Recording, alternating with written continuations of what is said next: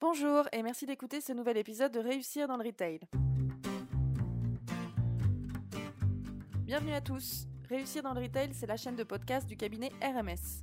Chaque semaine, nous interviewons des acteurs du retail ou partageons des points de vue qui, nous l'espérons, pourront être des sources d'inspiration dans votre quotidien. Aujourd'hui, la parole est à Natacha, Chief Talent Recruiter chez RMS. Bonne écoute Bonjour, je suis ravie de vous retrouver aujourd'hui pour un nouvel épisode de Réussir dans le Retail.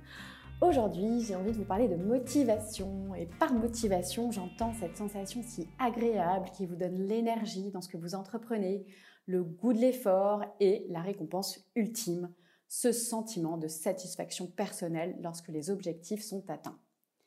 On sait que la motivation est influencée par différents facteurs. Ça peut être les valeurs de l'entreprise pour laquelle on travaille, le sens qu'on trouve dans ses missions, les objectifs qui nous sont fixés, etc.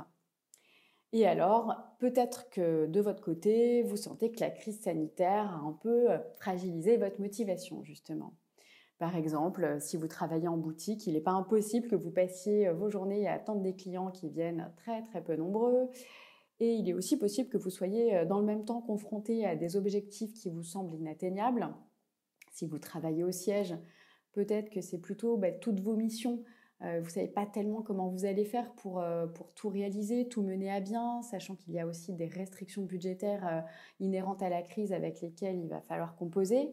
Et du coup, on connaît tous ce sentiment. C'est paradoxalement dans ces moments-là que les journées nous semblent plus longues, qu'on prend plus vraiment de plaisir dans ce qu'on fait et qu'on termine la journée euh, complètement euh, épuisé. Alors que faire? Est-ce que rester dans, cette situation et est-ce que ce sentiment est une fatalité? Qu'est-ce qui va se passer si je suis démotivée et que je ne fais rien pour que ça s'améliore? Et qu'est-ce que je gagnerai à retrouver ma motivation? Si vous êtes dans cette situation, je vous invite à tenter de répondre à ces questions. Personnellement, c'est des questions que je me suis déjà posées plusieurs fois parce que, évidemment, comme tout le monde, euh, tout au long de ma vie professionnelle, j'ai connu des baisses de motivation. Mais euh, me concernant, je peux vous dire que la perspective de rester dans ce creux de la vague où on se sent un peu justement euh, vidé, sans inspiration, bah, moi, ça m'est vraiment insupportable. Hein. C'est pour ça que c'est un sujet qui m'intéresse. Et du coup, ben, ce dont j'aimerais parler ici, c'est de la grande influence que chacun de nous peut avoir sur sa propre motivation. C'est quelque chose en, quoi je crois profondément. Euh, en effet, on, on blâme souvent nos managers, le contexte économique, le contexte politique, et parfois il y a de quoi, sans aucun doute. Mais pourtant, chaque individu peut jouer un rôle prédominant dans sa propre motivation. Alors comment Déjà, identifiez ce qui vous booste de l'intérieur? Chacun de nous possède une raison de se lever le matin. Par exemple, il est intéressant de savoir que les termes motivation et émotion ont la même racine latine signifiant le mouvement, l'élan ou la passion. Alors, demandez-vous, qu'est-ce qui résonne en vous? Qu'est-ce qui se fait l'écho de votre personnalité? Est-ce la curiosité? Par exemple, vous aimez découvrir et apprendre de nouvelles choses. Est-ce la résolution de problèmes? Vous adorez analyser et trouver des solutions? Ou encore, est-ce le sentiment de se sentir utile Vous êtes heureux quand vous apportez du bien-être à autrui?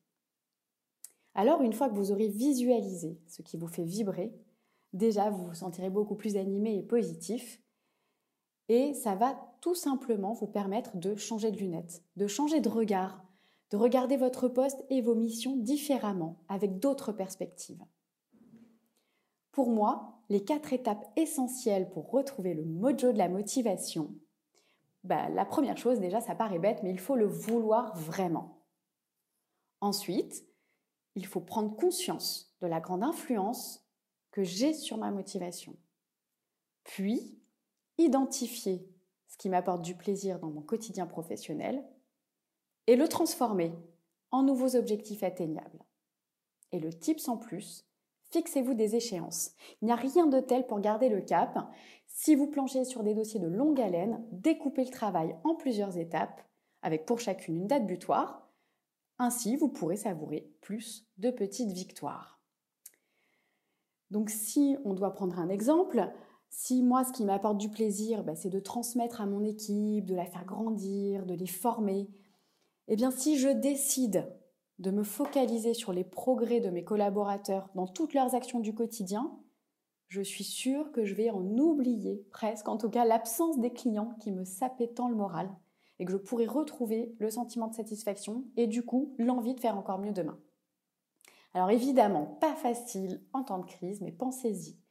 Muscler votre motivation est comme une gymnastique quotidienne qui vous fera passer des journées bien plus agréables. À très bientôt!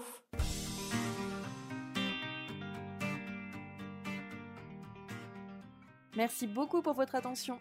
Nous sommes curieuses de savoir ce que vous avez pensé de cet épisode, alors n'hésitez pas à nous laisser un commentaire ou une appréciation, ou même, si vous avez envie, proposez-nous des sujets pour les prochains épisodes.